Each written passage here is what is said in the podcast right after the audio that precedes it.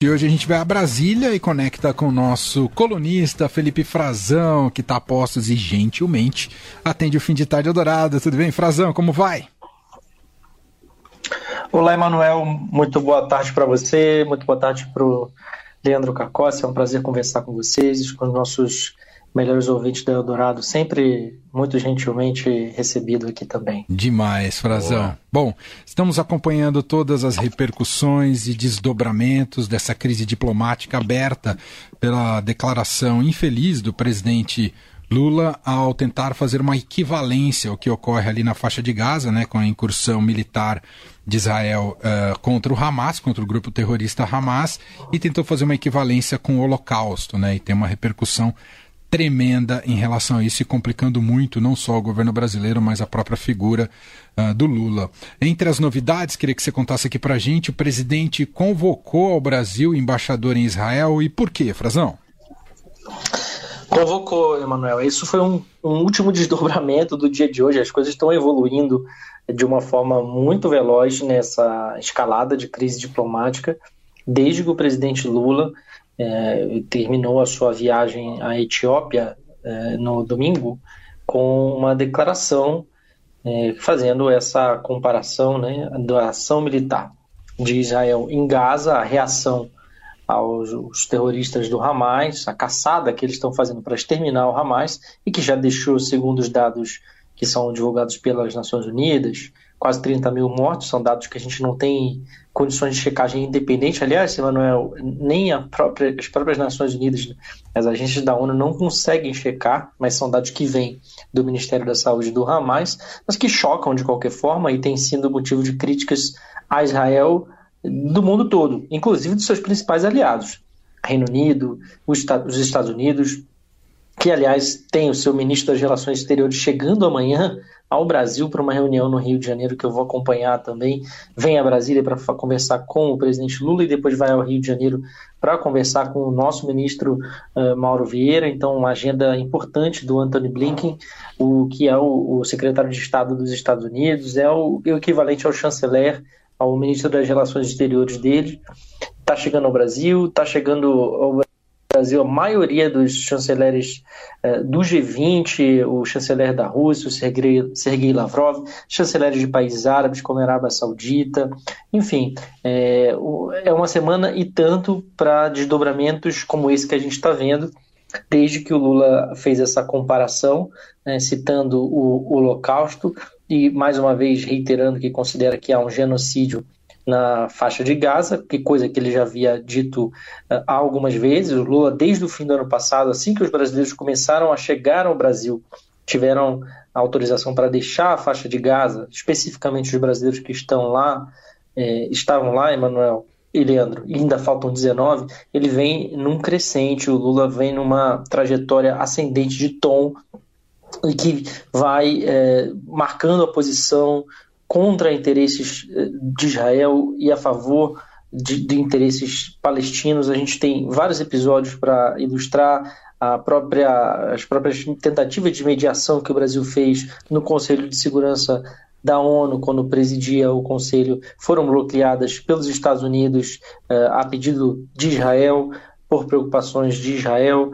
É, depois, agora mais recentemente, nós veremos o presidente fazendo declarações é, de fomento, de ajuda ao, Agência das Nações Unidas para os Refugiados Palestinos, que está sendo acusada por Israel de colaboração com o Hamas e que Lula decidiu reforçar o caixa, as doações do Brasil, que são insignificantes hoje em dia, mas essa agência tem um orçamento bilionário, depende de doações, é, mais de um bilhão de dólares, depende fundamentalmente de doações dos países, e depois dessa a acusação de Israel, os países ocidentais, sobretudo os Estados Unidos e os países europeus, que são os maiores doadores, alguns suspenderam é, essas doações até que a investigação se conclua, seja esclarecido. E o Brasil e outros países têm Inclusive, a União Europeia em si, apesar de alguns países terem suspendido, a União Europeia em si manifestou preocupação também, em linha com o Brasil, com o funcionamento e, e essa atividade de distribuição de mantimentos, eh, de ação humanitária, atendimento médico na faixa de Gaza, dizendo que pode custar vidas, ainda mais vidas, se for interrompida, se for sufocada, como deseja Israel. Então, e foi isso, inclusive, que despertou essa declaração do Lula. Ele falava, respondia sobre isso, sobre essa razão, o porquê ele estaria é, prometendo fazer um repasse maior à agência de refugiados. E aí ele faz a comparação que, em seguida, o presidente, o primeiro-ministro, melhor dizendo, de Israel, Benjamin Netanyahu, diz que é ultrajante, que é abominável, diz que o Lula cruzou uma linha vermelha e em seguida uh, o, vem o ministro da Defesa israelense, também na mesma linha, vem o ministro, hoje, o ministro das Relações Exteriores uh, israelense, um, o chanceler, convoca o, o embaixador brasileiro Frederico Meia e eles fazem uma reunião fora das tradições diplomáticas, previamente pensada, em que ele foi exposto, claramente ele foi exposto a uma situação que foi encarada no Itamaraty como uma espécie de humilhação. Então Lula decide convocar o seu embaixador a Brasília, também respondendo ao, a um gesto de Israel que havia é, feito diversas críticas por meio do, do Benjamin Netanyahu e do seu ministro da Defesa também, e depois do próprio chanceler israelense, que na manhã de hoje, lá no horário de Israel, bem cedinho aqui do Brasil, Emanuel e Leandro, disse que o governo israelense exigia desculpas de Lula e disse também que enquanto isso não ocorresse, o Lula seria considerado a partir de agora uh, persona não, não grata. O que, que quer dizer isso? É uma expressão em latim que diz que a pessoa deixa de ser bem-vinda no país, é uma, a sua presença passa a ser indesejada, ela não será bem recebida e as autoridades do país vão, em tese, quando alguém é declarado persona não grata está no país, ela recebe uma ordem para que deixe o país. É, isso é muito comum em, em gestos diplomáticos, na diplomacia, quando há rompimentos ou quase rompimentos de relação, que é o que a gente está vivenciando agora. Essa escalada com um risco de cada vez sem saída, Sim. né? Os, dos dois lados, as pessoas, os diplomatas israelenses e brasileiros estão vendo que está sem saída, porque Lula já indicou hoje com, essa, com esse gesto que ele não vai pedir desculpas, não vai aceitar esse pedido de desculpas públicos, porque na interpretação do governo brasileiro o governo de Israel, que está muito pressionado, que carece, está sendo de aliados nesse momento, que está sofrendo muitas críticas e muita pressão por causa da operação que eles planejam fazer de incursão terrestre em Rafah, ao sul de Gaza, que está sendo pressionado para não fazer, é a última cidade que, da faixa de Gaza em que abriga um milhão e meio de refugiados palestinos, em que, segundo eles, ainda há é, terroristas do Hamas e eles buscam também reféns nessa região uh, eles estão sofrendo uma grande pressão para não realizar essa operação que eles ameaçam fazer até 10 de março. E nesse momento, então, o Brasil entende que ele aproveitou Benjamin Netanyahu, essa derrapada, essa grave declaração uhum. do presidente Lula e está instrumentalizando para engariar algum tipo de apoio político. É, esse ponto que você coloca é bem importante, Frazão. Quer dizer, a, a derrapada na declaração do Lula não só ela é equivocada do ponto de vista histórico, mas ela fortalece mais essa direita radical de Israel e o próprio Benjamin Netanyahu e, e dá mais legitimidade para que ele estique a guerra. Então ele teria condições uh, como chefe de Estado e pelo papel e pela história diplomática do Brasil, ele teria condições de apresentar, é, fazer críticas à maneira como Israel está ali é, atuando em Gaza, mas sem é, cair para essa equivalência absurda que ele fez. Então ele acabou jogando fora qualquer tipo de estratégia que poderia ser inclusive vantajosa ah, para ele como que quer se colocar como líder do Sul global, não é, Frazão? Sem dúvida, não, não há nenhum motivo para comparação, né? A comparação é completamente indevida, inapropriada é, sem dúvida que ofende a comunidade judaica no Brasil, no exterior. Inclusive, parte dela que se declara também eleitora do, do Lula, né? Exato. Então ele, ele perde apoio. Eu entendo que há um, um pouco de dificuldade no governo de admitir na esquerda também. A gente percebe a própria primeira-dama Janja, que foi a única que veio a público hoje falar sobre o caso. É, se vocês repararem, houve uma tentativa de contenção. No fim de semana, o ministro Paulo Pimenta, da, da Secretaria de Comunicação, também se manifestou, respondendo ao ministro da Defesa uh, israelense, que acusou o Lula de apoiar o terrorismo. Enfim, houve algumas tentativas de se colocar de dar resposta, de tentar eh, amenizar a interpretação, hoje já foi a Janja só. E ela vem e fala que o governo de Israel é genocida, então ela escala também um pouco essa, essa resposta e volta a colocar a coisa em termos é, pouco amigáveis. As pessoas, como eu disse, dos dois lados, não estão vendo saída para isso.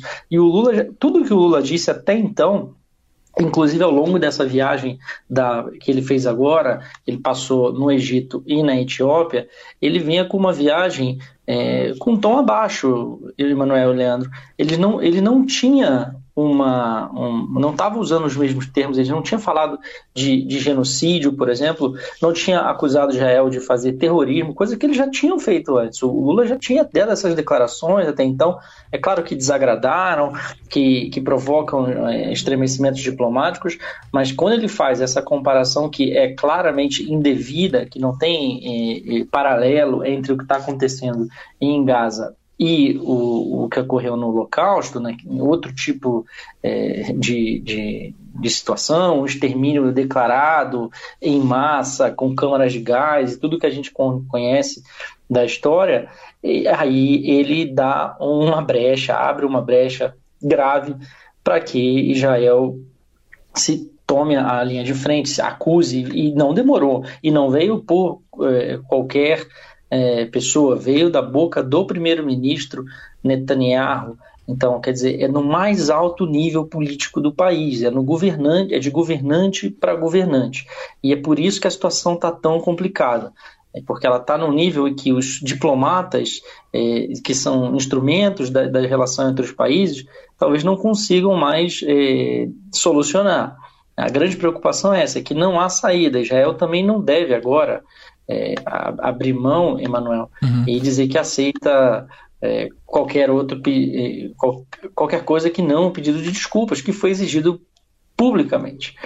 E tá para acontecer agora, né, já se já não começou, é, uma reunião também do embaixador de Israel aqui no Brasil, que trabalha aqui em Brasília e foi convocado lá para o Rio de Janeiro, porque o ministro das Relações Exteriores, Mauro Vieira, está lá justamente para essas agendas do G20, e ele foi chamado às pressas também, porque o Brasil também vai manifestar é, a sua insatisfação com a forma como Israel comunicou que Lula é, passa a ser considerado persona não grata, com a exposição do seu embaixador, é, o, o, Frederico Meyer, que foi colocado numa situação é, muito complicada. Se a gente olhar aquele Sim. vídeo, né, também não é nada agradável.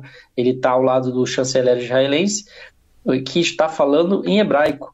É, e ele não fala hebraico, então ele fica com a cara assim, um pouco atônico, um pouco apreensivo, mas sem entender o que está sendo dito.